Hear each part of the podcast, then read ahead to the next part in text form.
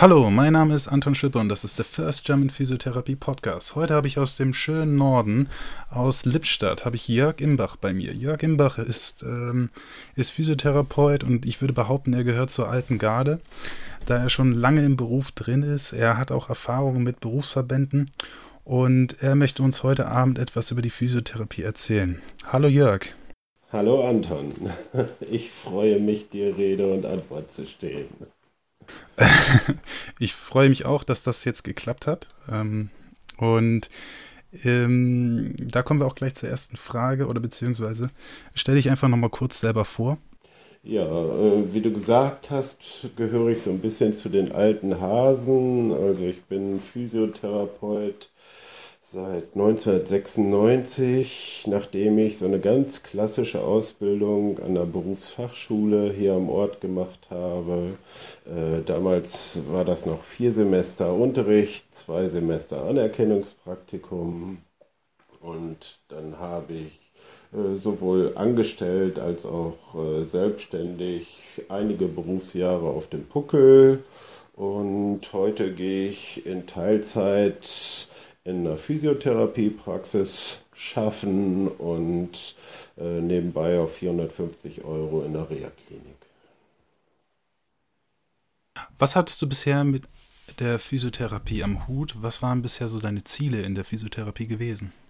Bei meinen Zielen fühle ich mich ja immer so ein bisschen gefesselt, weil äh, der, der Rahmen, in dem wir unsere Arbeit erbringen, ist ja schon sehr eng gesteckt. Mein eigentliches Ziel wäre, dass ich irgendwann mal selber über den Inhalt der Therapie, über den Umfang, über die Frequenz selbst entscheiden kann und dann nicht so sehr an irgendwelche Vorgaben von Verordnern gebunden bin, die vielleicht von Therapie wenig oder gar keine Ahnung haben. Du sprichst konkret von dem Heilmittelkatalog. Vom Heilmittelkatalog und von dem, wie das vom jeweiligen Verordner umgesetzt wird. Ähm, und nicht nur vom Heilmittelkatalog, auch, auch von den Vertragsbedingungen, unter denen wir unsere Arbeit leisten.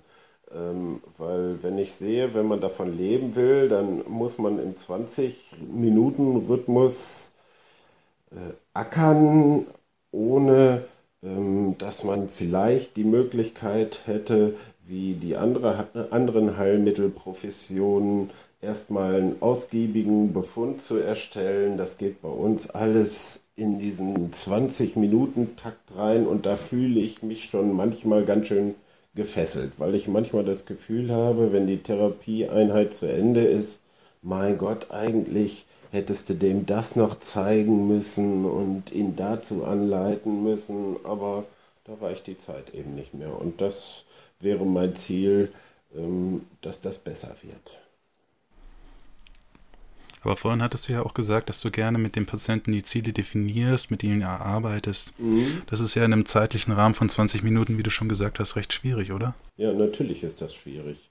Denn äh, Du bist selber Therapeut, du weißt, wenn du einen ordentlichen Befund und eine ordentliche Anamnese äh, erhebst und daraus einen Behandlungsplan entwickelst, nachdem du geguckt hast, über welche Ressourcen verfügt dieser Patient eigentlich, dann, dann geht dir, ja, bleibt ja von 20 Minuten schon gar nichts mehr übrig. Da hast du ja eigentlich schon zwei Behandlungen verplempert, bevor du mit der eigentlichen Arbeit anfängst. Und äh, ja, manchmal steht dir halt ein sehr begrenzter Rahmen äh, zur Verfügung, sodass, wie gesagt, zumindest bei mir oft so der Eindruck zurückbleibt, mein Gott, du hättest mehr tun können, wenn du eben nicht so diese Fesseln anhättest. Was glaubst du aber, was brauchen wir für mehr Autonomie? Naja, wenn man es rein rechtlich betrachtet, dann brauchen wir nicht viel. Dann brauchen wir 60 Stunden Fortbildung zum sektoralen Heilpraktiker und dann können wir quasi äh, in dem Rahmen äh, dessen, was wir in unserer Ausbildung gelernt haben, völlig autark arbeiten. Wenn man es aber realistisch betrachtet, hm, dann brauchen wir sicherlich eine wesentlich verbesserte Ausbildung. Ähm, ich, ich kann das ja immer nur ähm, in meinem kleinen Kosmos betrachten, in dem Reha-Zentrum, wo ich bin. Da sind ganz viele Leute, die ihre Ausbildung an unterschiedlichen Orten gemacht haben.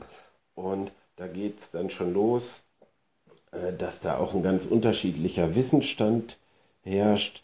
Und aus Patientensicht ähm, ja, ist das quasi ähm, ganz blöd, weil es eine Glückssache ist, ähm, welche, welche Art von, von Befund und Behandlungsplan daraus entwickelt wird. Das ist quasi vom einzelnen Therapeuten abhängig und das ist ein Ding, das darf meiner Ansicht nach nicht sein. Und da müssten wir vielleicht in, in Ausbildung und, und Weiterbildung hinkommen, dass wir, dass wir quasi so ein, so ein Qualitätsbewusstsein entwickeln, dass es eben nicht Glückssache für den Patienten sein darf, bei welchem Therapeut er gerade gelandet ist. Aber wenn wir jetzt nochmal zu Qualitätsstandard in der Ausbildung kommen, äh, wie empfindest du das, wenn jetzt zum Beispiel die Physiotherapie zu einem Primärstudiengang sich weiterentwickeln würde? Also ich fände das durchaus wünschenswert. Und äh, ich habe früher auch immer gesagt, ja, aber das könnte sein, dass, dass, dass dann der Fachkräftemangel noch größer wird. Aber inzwischen denke ich da ein bisschen anders. Ich denke, der, der Fachkräftemangel, der begründet nicht auf dem Weg der Ausbildung. Ich glaube, der gründet auf den Bedingungen, zu denen wir den Beruf, den beruflichen Alltag leisten und hat mit der Ausbildung nur wenig zu tun. Und wenn ich heute vor der Wahl stände, also nochmal mich entschieden hätte, ich möchte Physiotherapeut werden, da käme für mich nur ein akademischer Ausbildungsgang in Frage, weil das auch die einzige Möglichkeit ist, auch das ist ja schon in den anderen Interviews deutlich geworden, auch sowas wie eine, wie eine berufliche Karriere zu machen, eine Möglichkeit haben, zu haben, voranzukommen, vielleicht mal ein Team zu leiten oder, oder eine ganze Einrichtung zu leiten. Und äh, die Möglichkeit hat man sicherlich als Berufsfachschüler nicht. Ich denke auch dieses Argument des Fachkräftemangels, das ist immer recht schwierig zu sagen. Es gibt ja gar keine Daten, wie viele Physiotherapeuten es eigentlich in Deutschland gibt, die momentan praktizieren. Also es gibt keine absoluten Daten. Mhm. Es gibt nur Schätzwerte. Genau. Und deswegen ist es dann schwierig zu sagen, wie viele Fachkräfte brauchen wir denn. Also es gibt ja auch kaum ähm, Kohortenstudien oder die das halt letztendlich untersuchen, wie viele Fachkräfte brauchen wir denn? Wer entscheidet es denn, wo der Physiotherapeut landet? Ja, jeder kann irgendwo x-beliebig eine Praxis aufmachen. Ja, ja, ja. Und äh, außerdem ähm, diskutieren wir ja jetzt auch schon seit einiger Zeit auch mit Teilnehmern deines Podcasts hier darüber, dass wir viel mehr dahin müssen, evidenzbasiert zu arbeiten. Und das kann in vielen Fällen auch bedeuten, wir brauchen keine Frequenz von zweimal die Woche. Oder wir brauchen nicht dringend die Einzeltherapie. Wir können auch bestimmte Patientengruppen zusammenfassen und im Gruppenrahmen trainieren. Und wir können viel mehr Eigenverantwortung von dem Patienten einfordern, vielleicht auch äh, ähm, ihn einfach nur dazu motivieren, indem wir uns zum Beispiel im Punkto Kommunikation verbessern. Und nochmal zum Fachkräftemangel. Also ich hatte mich mit jemandem unterhalten, der gesagt hat, wenn die Schulen alle schließen würden, dann würden signifikant die Ausbildungszahlen in den einzelnen Bundesländern äh, zurückgehen und dadurch würde dann der Fachkräftemangel voranschreiten. Die Frage ist doch, was würde passieren, wenn die Therapie besser werden würde und dadurch dann weniger Therapeuten dann eigentlich benötigt werden? Okay, also erstmal zu Teil 1 deiner Formulierung. Ähm, wie gesagt, ich habe früher diese These auch vertreten. Aber ähm, zum einen schließen heute die Berufsfachschulen schon, weil es heute schon an Bewerbern fehlt. Und, und nicht, weil die Berufsfachschulen alle grottenschlecht sind. Das können die Bewerber sowieso überhaupt nicht äh, bewerten. Und wie gesagt, die Schulen behaupten von sich sowieso, sie sind klasse. Ähm, und äh, ich glaube, es fehlt einfach an, an Bewerbern, äh, weil, wie gesagt, hinterher die Aussichten im Beruf bescheiden sind.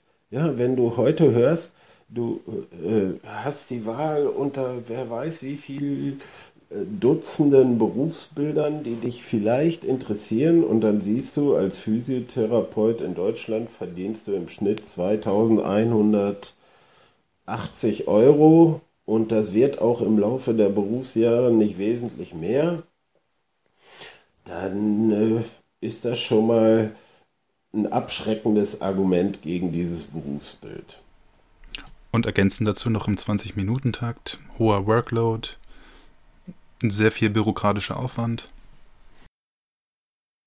Dagegen ist doch eigentlich ein akademischer Studiengang, der dir zumindest so ein bisschen eine, eine Karrierechance bietet. Wie gesagt, vielleicht in einer wissenschaftlichen Position, in einer leitenden Position, vielleicht aber auch einfach nur ins Ausland zu gehen, wie du das beispielsweise gemacht hast. Ähm, das ist doch dann das einzige oder sind die einzigen Argumente, die dafür sprechen, überhaupt noch so eine Ausbildung zu machen. Und das geht eben nur eben auf diesem akademischen Weg. Ähm, eine Veränderung in der Therapiequalität und, und äh, der Ausbau unserer Autonomie, also zum Beispiel eine Veränderung der Therapiefrequenz, eine, eine Änderung von Einzel- in Gruppentherapie setzt natürlich äh, therapeutisches Potenzial frei, was natürlich helfen würde, dem Fachkräftemangel entgegenzuwirken. Ne? Weil, ich, weil ich quasi mehr Leute ähm, adäquat therapieren kann. Ich muss, ich muss niemanden auf eine lange Warteliste setzen, weil ja der, der mit seiner atrophierten Gesäßmuskulatur nicht mehr dreimal die Woche kommen muss, sondern vielleicht auch eine Weile lang erstmal nur alle vier Wochen. Und da habe ich jede Menge freie Termine, wo ich dann wieder andere Patienten behandeln kann. Und wie gesagt, ich könnte einen Großteil meiner, meiner Patienten in, in Gruppenrahmen therapieren. Zukünftige Experimente oder Versuchsprojekte von den, auch von den Krankenkassen. Heute habe ich gerade gelesen bei der AOK, dass sie dann da so ein eigenes System quasi für Rückenschmerzen jetzt entwickelt haben, wo die Leute dann selber zum Trainieren hinkommen können, professionell eingeführt werden und, und, und, und, und. Also das, das was eigentlich, was wir können, wir lassen uns gerade nämlich so ein bisschen das, die, die Butter vom Brot nehmen, habe ich so das Gefühl. Ja, na, natürlich, das, das ist so neu nicht. Ähm, ich habe dir, ähm, ähm, den Hörern habe ich das jetzt so ein bisschen verschwiegen, aber ich habe dir ja in meinem Lebenslauf geschrieben, ich habe schon äh, Mitte der 90er Jahre während meines, ähm, während meiner Ausbildung nebenbei im Fitnessstudio ähm, gearbeitet und da war schon ein großer Teil der Arbeit waren irgendwelche Gruppen, die von den Krankenkassen ihr Training im Fitnessstudio bezahlt bekamen und da quasi äh, nach einmaliger Anwei Einweisung mit Trainingsplan trainiert haben oder an irgendwelchen Gruppen teilgenommen haben, die dann im Rahmen des Fitnessstudios angeboten wurden. Das ist mir da schon viel, viel mehr begegnet, als es mir im Rahmen meiner Arbeit in der Physiotherapiepraxis begegnet ist. Da ist natürlich jetzt auch die spannende Frage, wer wäre daran interessiert, das bestehende System am Laufen zu halten? Ja, wer wäre daran interessiert? Wahrscheinlich alle die, die sich im Moment eine, ich sag mal in Anführungszeichen, goldene Nase daran verdienen. Ähm, das geht los mit, mit Berufsfachschulen, die ähm, unqualifiziertes oder gering qualifiziertes Lehrpersonal einsetzen, weil die sind in der Regel dann auch schlecht bezahlt. Man hört das ja immer wieder, so 25 Euro pro Unterrichtsstunde. Ähm, und das geht weiter ähm, von, von ähm, Einrichtungen, von Verbänden, die diese Fortbildungskonstrukte festhalten wie ein Ertrinkender die Rettungsweste. Ja, und äh, das heißt, im Prinzip, dieser Weiterbildungsmarkt müsste ja eigentlich schon längst umschwenken in Richtung Evidenz. Aber nein, äh, da, da kann man kaum was feststellen. Da müssen dann irgendwelche welche, ähm, Dozenten aus Australien oder Holland oder so hier so vereinzelt auf den Weiterbildungsmarkt kommen, weil die großen Veranstalter das für sich noch gar nicht entdeckt haben und lieber an ihrem Bobart und manuelle Kursen festhalten, wo die Evidenzlage eigentlich bescheiden ist. Und die verdienen natürlich gut daran. Die, die verdienen natürlich blendend daran. Ne? Wenn du mal siehst, für diese Zertifikate, wie viele hunderte Stunden da zusammenkommen und wie viele tausende Euros, die sich auch nie wieder rein verdienen lassen, dann ist das schon lukrativ.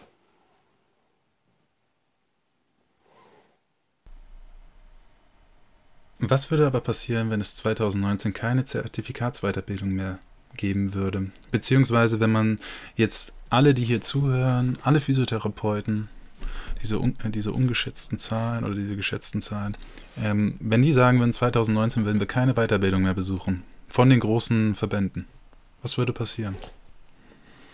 Also ähm, gar äh, wie gesagt, du schränkst das schon mal gut, Gott sei Dank ein auf die Verbände. Ich würde nicht dafür werben, keine Weiterbildung mehr zu machen. Aber ähm, ich würde schon dafür zu plädieren, ähm, andere Ausbildungen zu machen. Zum Beispiel, ähm, was da letztes Jahr von Dennis Kraus äh, angeboten wurde mit Morima Mosley und, und sowas, wo es um, um Schmerzverständnis und so geht oder Kommunikation mit, mit Patienten. Da würde ich total für werben, dass das gemacht wird. Ähm, ich fände es auch ganz toll, wenn wie bei, bei Ärzten auch Möglichkeiten äh, der anerkannten Fortbildung geschaffen werden auf dem Weg des E-Learning. Man kann heute von zu Hause aus studieren, aber im Bereich der Physiotherapie kann man sich nicht von zu Hause aus weiterbilden. Zumindest wird es nicht anerkannt. Oder äh, dass auch Möglichkeiten geschaffen würden, zu hospitieren bei anerkannten Leuten, vielleicht mal, mal Kollegen über die Schulter zu schauen, die gerade irgend, an irgendeiner Studie arbeiten oder so das würde mich total freuen. Das würde diese Fortbildungsveranstalter wahrscheinlich tierisch ärgern. Und, und äh, aber, aber ich habe tatsächlich die Hoffnung, dass immer mehr Leute hinterfragen, was bringt mir das? Früher wurde immer behauptet, ja, das bringt dir einen Wissensvorsprung. Das Argument ist heute nicht mehr haltbar.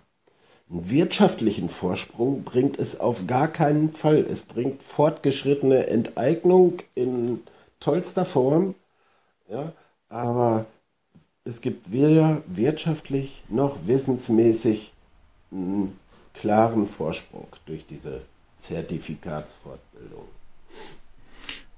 Ich finde es so, du hast die Frage recht elegant um, um, umschifft, finde ich. Ich, ich, ich habe das umschifft. Also wenn man genau zugehört hat, hast du echt gute Vorschläge gemacht, aber eigentlich hast du die Frage nicht beantwortet. Also du hast schon gesagt, es würde die Verbände höchstwahrscheinlich ärgern. Ja, natürlich würde die das ärgern. Mhm. Es würde die Verbände ja um, um ein wesentliches finanzielles Standbein erleichtern.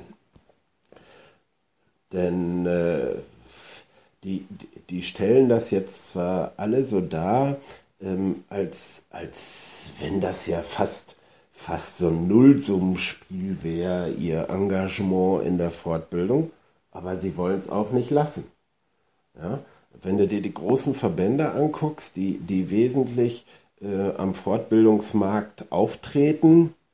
Da gibt es eigentlich nur innerhalb des ZVK diesen Nordverbund, der sagt, wir nehmen uns da ein bisschen raus. Unser Geschäft ist nicht das Fortbildungsgeschäft. Alle anderen, ja, der, der IFK hat doch erst so ein tolles Ding in Bochum gebaut vor ein paar Jahren, ja, um, um sogar Bobat-Kurse für Angehörige äh, zu, zu unterrichten, anzubieten. Also die setzen alle voll auf dieses Pferd. Und zwar, weil sich da prima Geld mitverdient. In deinem Lebenslauf steht ja auch, du warst in einem Verband. Du hast aktiv, soweit ich das richtig in Erinnerung habe, 13 Jahre in, in einem Verband gearbeitet. Sowohl als teilweise als aktives Mitglied als. sagen wir mal, ich habe mich da als aktives äh, Mitglied eingebracht. Und äh, ich muss sagen, die ersten zwei, drei Jahre, vielleicht noch so ein bisschen schüchtern, habe ich mir angeguckt, mhm. was da so abgeht. Und äh, dann hat man immer so in den Pausen oder vorher und ah, hinterher. Ähm, sag mal kurz, was du als aktives Mitglied meinst. Was ähm, ist ein passives gut, als, und was ist ein aktives als, Mitglied? Als als aktives Mitglied habe ich eben nicht nur Beiträge bezahlt, sondern ich habe Veranstaltungen besucht, zu denen ich geladen war und habe mich an Diskussionen beteiligt, äh, habe, habe abgestimmt über Dinge, die zur Diskussion gestellt waren, obwohl das ja nicht so wirklich grundlegende Dinge waren die zur Diskussion gestellt wurden. Da geht es häufig nur um, um Vereinsformalitäten, worüber auch in jedem Schützenverein abgestimmt wird. Also Entlastung des Vorstands und dergleichen. Ähm, gut, und ich hatte dich vor, ich hatte dich jetzt unterbrochen, nur einfach um das klarzustellen. Du wolltest noch weiter erzählen, was, was du als aktives Mitglied alles getan hast. Okay, und, und irgendwann ähm, war mir das einfach mal zu blöd, mir, mir je, bei jeder Versammlung anzuhören, dass ja wieder mit den äh, Vertragspartnern kein adäquater Abschluss erreicht wurde, weil die anderen Verbände alle so blöd waren und niedrigeren Abschlüssen zugestimmt haben oder aber weil der Vertragspartner ganz böse war und damit gedroht hat, über Leistungserbringerpraxen herzufallen und da im Betrieb irgendwelche Begehungen und Prüfungen zu machen und ja, und da ist mir irgendwann dann mal der Kragen geplatzt und ich habe angefangen dann da auch ein bisschen zu erzählen, zu diskutieren, Diskussionen anzuregen. Und äh, bin aber auf ein seltsames Phänomen gestoßen, dass zumindest in dem Verband, wo ich Mitglied war, äh, Unzufriedenheit immer in der Pause bei der Suppe geäußert wird. Und wenn man dann hinterher wieder im Saal sitzt, dann traut sich keiner den Mund aufzumachen. Und wenn man dann so fies ist und Dinge anspricht, über die man zehn Minuten vorher in der Pause geredet hat, dann trifft einen schon fast der Bandstrahl. Manche erschrecken auch geradezu, wie man nur diesen Vereinsfrieden derart stören kann. Äh, das kam mir immer recht seltsam vor. Und wie sah das aus, dass du den. Wie sah das aus, als du den Verbandsfrieden gestört hast? Was waren dann für Reaktionen der, gekommen? Ähm, ja, wie gesagt, von manchen wurde man erschreckt erschrocken angeguckt und, und manche haben, ja, sind quasi unter ihrem Tisch versunken, so nach dem Motto, jetzt guck mich bloß nicht an und fordere mich auf, das zu wiederholen, was ich dir gerade eben noch in der Pause gesagt habe. Und äh, ja, so richtig, richtig, ähm, dass man, dass man Vorstand oder Geschäftsführung auch mal einem gewissen Handlungszwang ausgesetzt hätte, soweit ist es eigentlich nie gekommen. Die haben sich natürlich vor so einem großen Auditorium immer gerechtfertigt, rechtfertigen müssen, wenn ich zum Beispiel gesagt habe, naja, warum klagt ihr nicht dagegen, dass Zertifikatsleistungen schlechter äh, bezahlt werden als Grundleistung? Weil eigentlich liegt auf der Hand, äh, dass das gegen die guten Sitten verstößt. Nicht? Denn wenn ich mich höher qualifiziere, dann kann man, glaube ich, so allgemein davon ausgehen, dass das einen höheren Wert darstellt. Außer in der Physiotherapie. Und äh, ja, wie gesagt, dann kamen so, so Argumente wie, dass das sowieso nichts nutzt, dass die Leistungs, äh, äh die, die, die Vertragspartner, die Kassen, äh, sowieso am längeren Hebel sitzen oder dass ich das dann schon alleine machen muss. Und äh, dagegen wurde andererseits zum Beispiel dieser sektorale Heilpraktiker wurde von meinem damaligen Verbandsanwalt da quasi allen vor die Nase gesetzt, ohne da im Verband vorher drüber zu diskutieren, ob das sinnvoll ist. Ja, und da war dann zum Beispiel für mich auch das Ende der Fahnenstange erreicht. Da habe ich gesagt, nee, mit diesem Verein spiele ich nicht mehr. Warum bist du damals in so einen Verband eingetreten? Was war für dich der Grund gewesen? Ähm, ja, eigentlich, weil ich äh, durch, durch Diskussionen so in meinem Umfeld durchaus der Meinung war, ja, ja, wir brauchen irgendwie eine Bündelung unserer Interessen. Eigentlich haben wir ja zumindest im groben alle dieselbe Interessenlage. Wir wollen, dass unser Beruf eine ordentliche Anerkennung erfährt, dass wir mit unserem Beruf äh, ein auskömmliches Einkommen erwirtschaften können. Und da hilft es eben, wenn man sich zu mehreren zusammenschließt, ähm, ja, weil Einigkeit eigentlich stark macht. Okay, das heißt, du bist da aus einem quasi sehr idealistischen Grund quasi in so einen Verband eingetreten und hast gesagt, du möchtest eigentlich den Beruf stärken. Genau, genau. Und äh, ich habe mir damals auch den Verband, dem ich beigetreten bin, bewusst ausgesucht.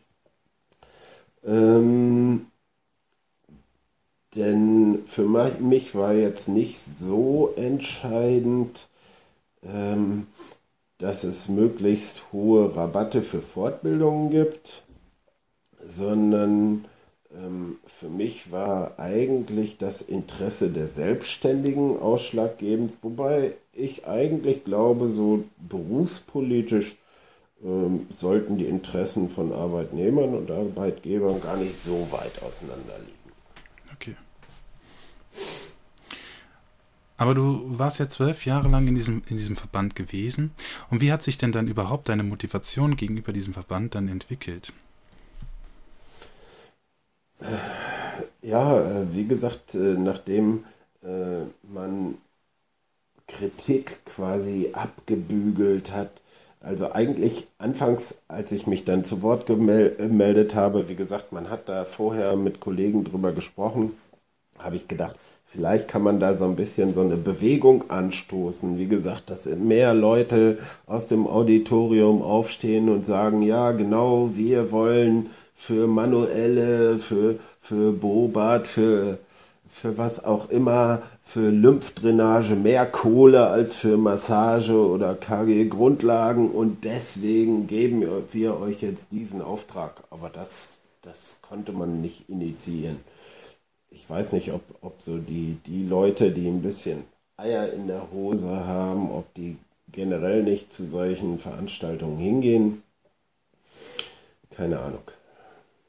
Aber wie gesagt, da ist dann auch irgendwann die Motivation geschwunden und äh, als ich dann meine Interessen nicht mehr vertreten sah, mhm. habe ich dann gesagt, okay, dann trete ich eben wieder aus.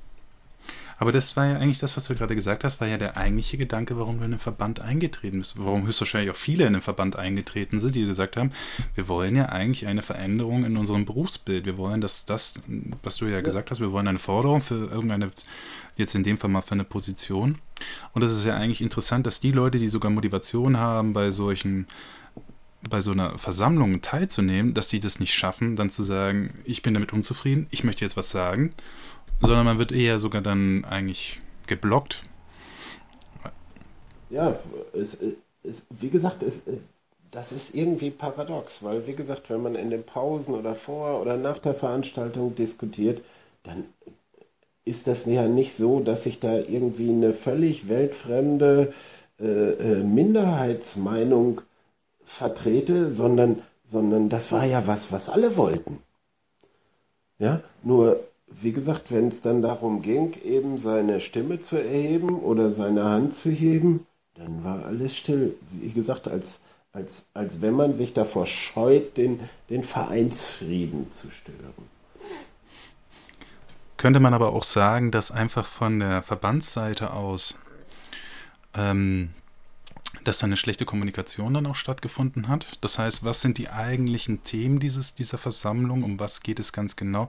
So dass die Leute sich eigentlich auch nicht auf die Versammlung richtig vorbereiten konnten. Ja, ähm, also äh, es, es gibt ja schon so, ein, so eine Einladung, wo dann auch die Tagesordnungspunkte aufgelistet sind. Aber ähm, es gibt jetzt nicht irgendwie ähm, die Aufforderung mitzuwirken an irgendwelchen Veränderungen. Es gibt keine Transparenz, also kein, kein Vorstand, keine Geschäftsführung äh, fragt die Mitglieder danach, um wie viel Prozent sie streiten sollen, um wie viel Behandlungszeit sie streiten sollen, ja, ob sie ob sie eine Verhandlung, ob sie einen Vertrag unterschließen dürfen, ohne dass sie eine Behandlungsposition, Befundposition da haben rein verhandeln können. Das gibt's nicht. Die, die Transparenz erstreckt sich, was sowas angeht, darauf, dass die vielleicht sagen, hm, ja, wir befinden uns gerade in Verhandlungen und hm, es sieht sehr schwierig aus und hm, ja, damals ging es ja immer noch um die Grundlohnsumme. Die Grundlohnsumme kann wahrscheinlich nicht ausgeschöpft werden. Und warten wir mal ab. Und das war quasi die Transparenz im Zusammenhang mit ähm, irgendwelchen Kassenverhandlungen. Und da würde ich mir mehr erwarten.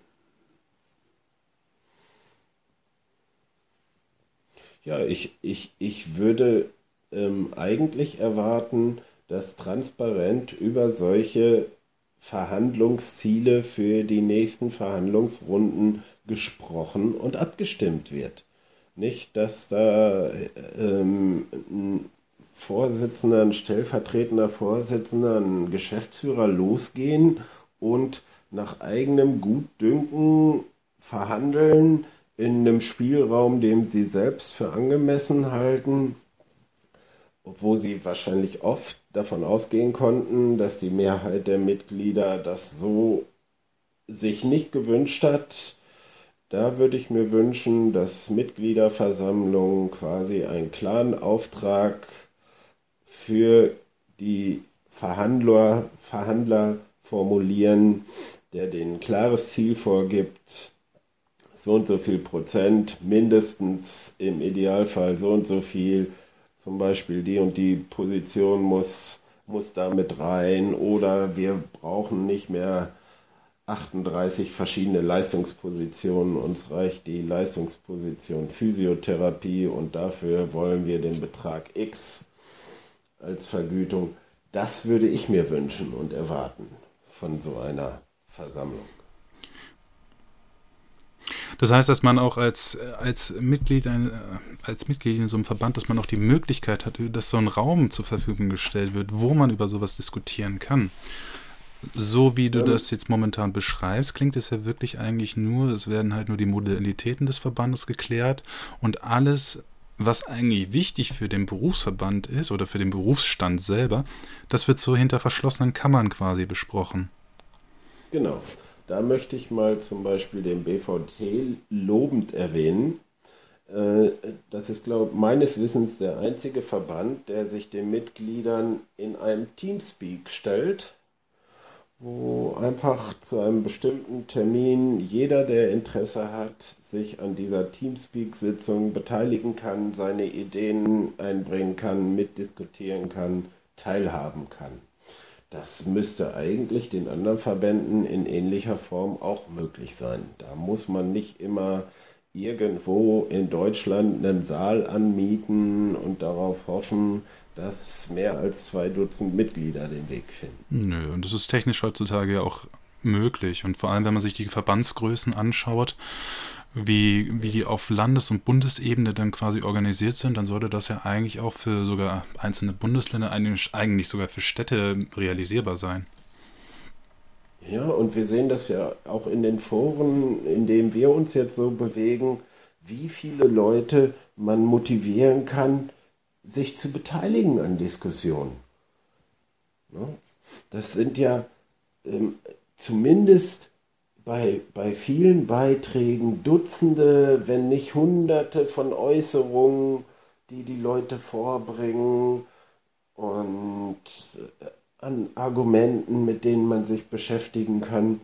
Das heißt, eigentlich ist ja wirklich Interesse da, dass Leute sich engagieren und einbringen. Aber viele müssen auch viele Stunden arbeiten. Bei vielen reicht auch so ein Vollzeitjob nicht aus. Die können dann nicht mal eben mittwochs nachmittags um 15 Uhr nach Magdeburg fahren und nächste Woche nach Nürnberg und sowas. Die müssen an der Bank stehen und Geld verdienen. Und für die wäre sowas ein ganz tolles Medium. Auf jeden Fall.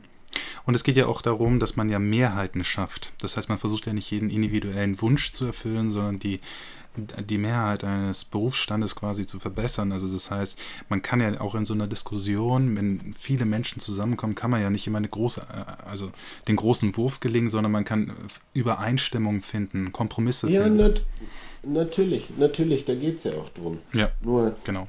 Äh, in, in vielen Fragen sehen äh, die Kompr Kompromisse doch, doch eigentlich so aus, dass wir die Verhandlungsführer in den Verbänden eigentlich gleich wieder losstiefeln müssten und nachverhandeln müssen. Ja. Das wäre natürlich auch jetzt das Spannende. In deiner, äh, in deiner Laufbahn, in deiner, in deiner Verbandskarrierenlaufbahn, hattest du da jemals irgendwas von Aktionsplänen gehört? So, wir haben hier einen Zwölf-Stufen-Plan, wir möchten in den nächsten zehn Jahren das und das erreicht haben. Oder hattest du mal konkrete Ziele gehört? Das heißt, in fünf Jahren möchten wir, dass die Grundlohnsummenbindung abgeschafft wird. Damit möchten wir, wir möchten das mit diesen Maßnahmen hier erreichen. Ähm, naja, außer das, was, was die Verbände äh, selber so auf ihren, ihren Websites und so veröffentlichen, dass wir für diese oder jene Form ähm, der Ausbildung oder ähm, für Direct Access oder Blanko-Verordnung werben. Also außer dieses ganz globale ähm, gab es da auch in meinem Verband nichts und schon gar nicht gab es da sowas wie, wie so eine zielgerichtete Strategie. Also äh, beispielsweise, äh, wenn wir nochmal auf die Ausbildung zurückkommen, dass man sagt, spätestens dann und dann wollen wir eine, eine bundesweit einheitliche Ausbildungsordnung haben. Also dafür gibt es keine transparente Strategie.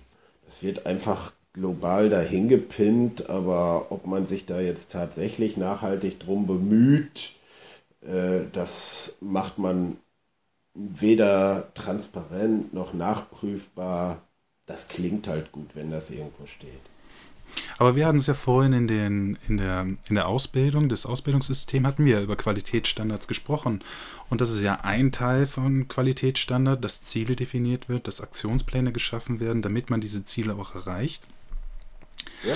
Und dann ist es ja irgendwie auch nicht verwunderlich, wenn dann die Berufsausbildung keine klaren Ziele haben, also wenn die, die Ausbildungsordnung kein klares Ziel hat und dass wenn was will ich damit sagen? Ich will damit sagen, dass die Verbände, wenn die es selber noch nicht mal hinbekommen, dann quasi Aktionspläne und Ziele transparent zu formulieren, wie soll das dann in ein Ausbildungssystem dann quasi einfließen? Also das heißt da, das ist quasi ja fast ein Teufelskreis, der dadurch entsteht.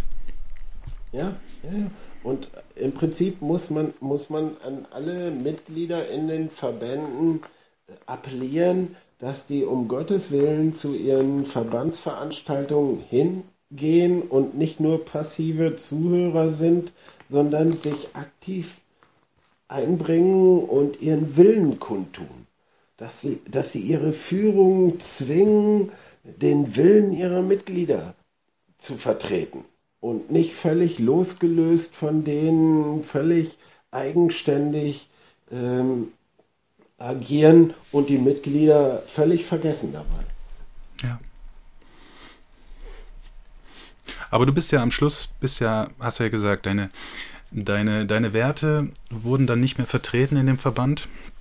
Und wir wollen genau. ja auch nicht, der Sinn ist jetzt hier Verbandsbashing zu machen gegen deinen Verband im Einzelnen, sondern es ist ja ein generelles Problem, nehme ich an.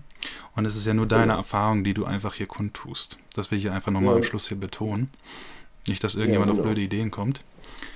Nein, nein, nein. Deswegen habe ich ja auch extra äh, vermieden, irgendeinen Verband zu nennen. Gut, ich habe vorhin. Ah, das war an die Hörer gerichtet. Das war gar nicht jetzt so. Du musst gar nicht darauf antworten. Okay, okay. Aber äh, wie gesagt, ähm, da dass, dass es auch schwer ist für, für Kritiker in den Verbandsreihen, da das sieht man doch auch hervorragend an diesem ZVK Nordverbund, die ja so ein bisschen eine ganz andere Linie vertreten als der Bundesverband.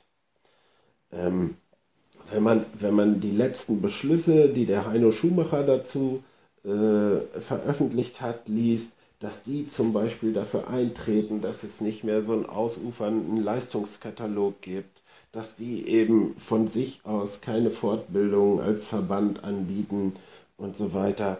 Das machen die ja schon lange. Heino Schumacher ist ja nicht erst seit gestern da äh, Geschäftsführer in diesem Nordverbund, aber auf den Bundesverband übertragen strampelt der sich da ab, ohne dass sich bei denen irgendetwas in diese Richtung erkennbar bewegen würde. Obwohl ich aus ungesicherten Quellen gehört habe, als es zu den, bei den Verhandlungen äh, der VDEC kam, wo es dann darum ging, dann die Zertifikatsausbildung dann alle abzuschaffen, ähm, da haben sich die einzelnen Verbände massiv dagegen gewehrt. Ja, ja. Und ähm, sie wollten das sogar so machen, dass sie dann eigentlich die Position beibehalten, sie aber einfach vom, vom Verdienst her total herabsetzen und nur noch eine Position und die dann halt eher befüttern quasi mit äh, mit äh, sozusagen als einzelne Position Physiotherapie und dann halt sagen wir, buttern das ganze Geld aus den anderen Positionen dort rein. Mhm.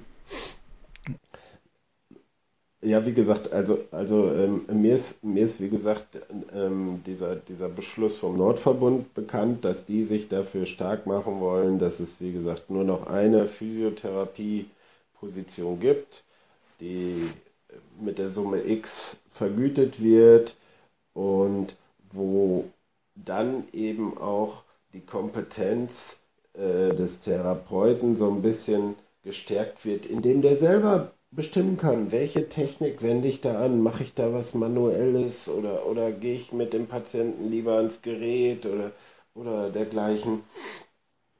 Und äh, aber wie gesagt, da, da ist jetzt gar nicht erkennbar, ich glaube, diese Nachwuchsorganisation schließt sich dem an, aber dass das jetzt irgendwie erkennbar wäre, dass der Bundesverband zumindest in diese Richtung tendiert, das ist für mich nicht erkennbar. Für mich ist erkennbar, dass die weiter an ihren Zertifikaten festhalten wollen und da gar nicht von abrücken. Aber da können wir auch wieder den Brückenschluss machen. Da fehlt einfach irgendwo die Transparenz, weil wir kriegen das nicht mit, was da eigentlich letztendlich abläuft. Wir wissen nicht, was die Pläne sind. Wir wissen nicht, wo die Reise eigentlich hingeht. Es wird gemauschelt und das ist ja, denke ich, das Hauptproblem, was diese Verbände halt letztendlich ausmacht. Aber wir werden jetzt an der Stelle, werden wir jetzt nochmal einen Cut machen und wir werden jetzt zu, nochmal zum anderen Punkt kommen und zwar zu dem, dass ähm, viele Dinge, die du angesprochen hast, also das heißt Qualitätsstandards in der Ausbildung, dass ähm, dass, ähm, dass die Berufsverbände einfach mehr auch geprüft werden, dass die mehr unter Kontrolle, unter Kontrollgremien auch kommen, dass die einfach auch, dass man weiß, was die letztendlich machen. Das ist ja die, eigentlich auch die Aufgabe einer Kammer. Mm, ja, nicht ganz. Ja, doch, wenn du auf Wikipedia gehst und schaust nach, äh, nach, was eine Kammer macht, dann soll sie ja die Ausbildungsstandards zum Beispiel festlegen. Ja, äh, ja das ist, ist äh, durchaus ein Teil, wo die, wo die Kammer mitredet. Ähm, die Kammer redet in Ausbildungsfragen mit. Ähm, Im Prinzip das, was jetzt die Verbände machen, die werden dazu gehört. Ob eine Kammer da entscheidet, das sehe ich ein bisschen anders. Ähm, wie gesagt, sie wird gehört, sie kann mitreden.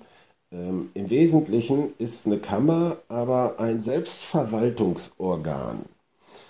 Ähm, eine Kammer könnte theoretisch zum Beispiel beschließen, dass die Fortbildungspflicht nicht nur für Praxisinhaber und fachliche Leiter gilt, sondern für jeden Physiotherapeuten.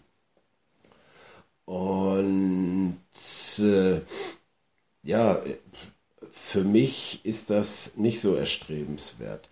Ich brauche auch, auch, keine, auch keine Berufspolizei, äh, die mich eventuell dafür ahndet, äh, dass ich irgendeinen x-beliebig formulierten Ethikbegriff eventuell äh, verletzt habe oder dergleichen.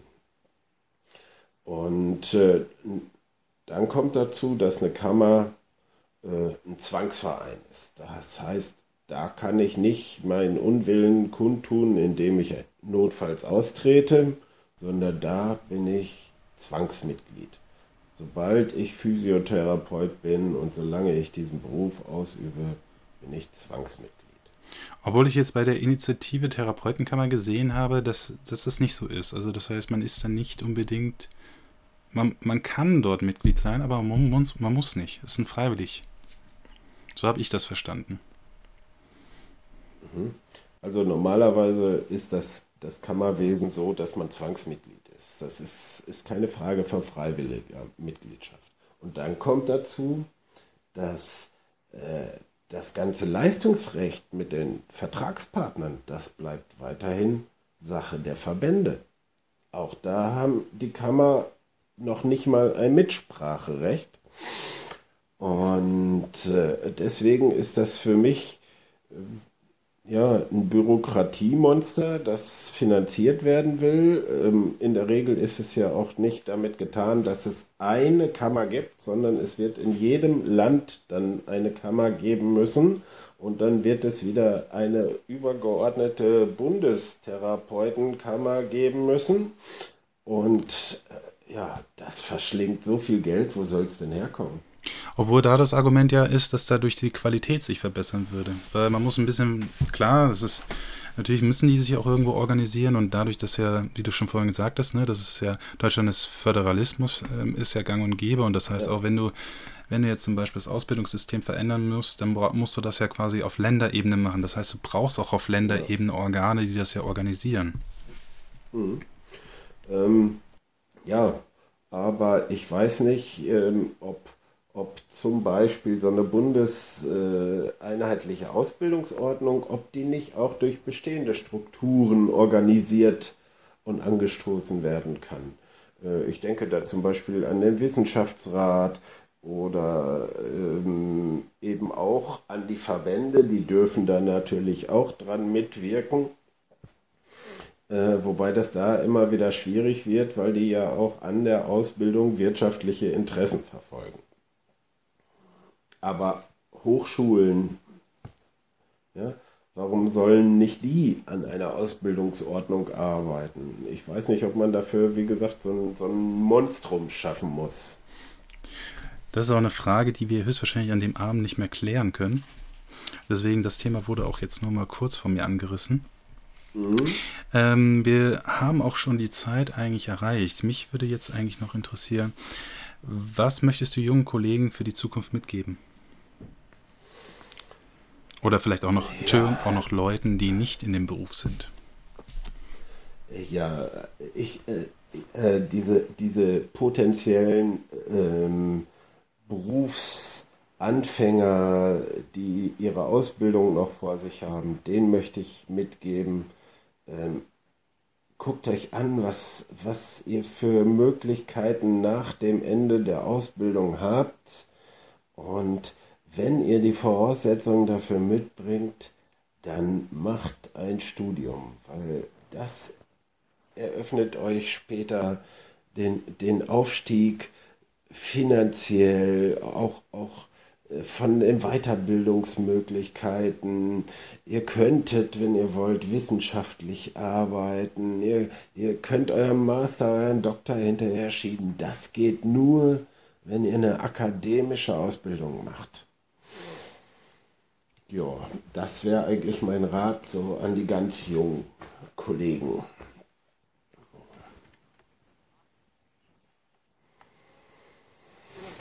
Ja, das Fazit.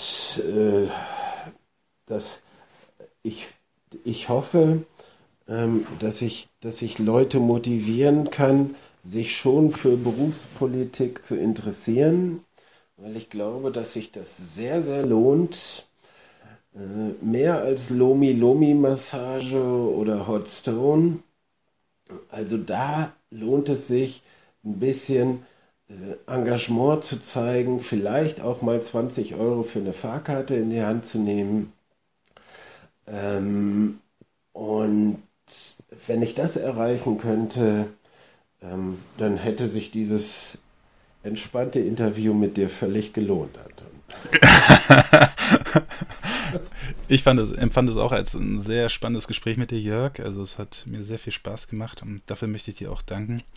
Ich möchte auch allen Zuhörern danken, dass sie so lange durchgehalten haben. Und wie gesagt, ich würde mich freuen, wenn ihr meinen Kanal abonnieren würdet. Ich würde mich freuen, wenn ihr quasi Teil der physiotherapeutischen Stimme sind. Wir wollen Transparenz, wir wollen genau das, was, was Jörg gerade eben gesagt hat. Wir wollen, dass, dass, diese, dass sich das so ein bisschen mehr aufspaltet, auch in den Verbänden, dass man mehr darüber diskutiert, was die Physiotherapie eigentlich möchte und dass man mehr auch das aggressiver dann angeht. Und wie gesagt, ich möchte mich ganz herzlich dafür bedanken. Wenn euch dieser Podcast gefallen hat, dann macht ein Gefällt mir drunter und äh, teilt den Podcast und werdet Abonnement, Abonnement bei, bei meinem YouTube-Kanal. Danke nochmal und schönen Abend.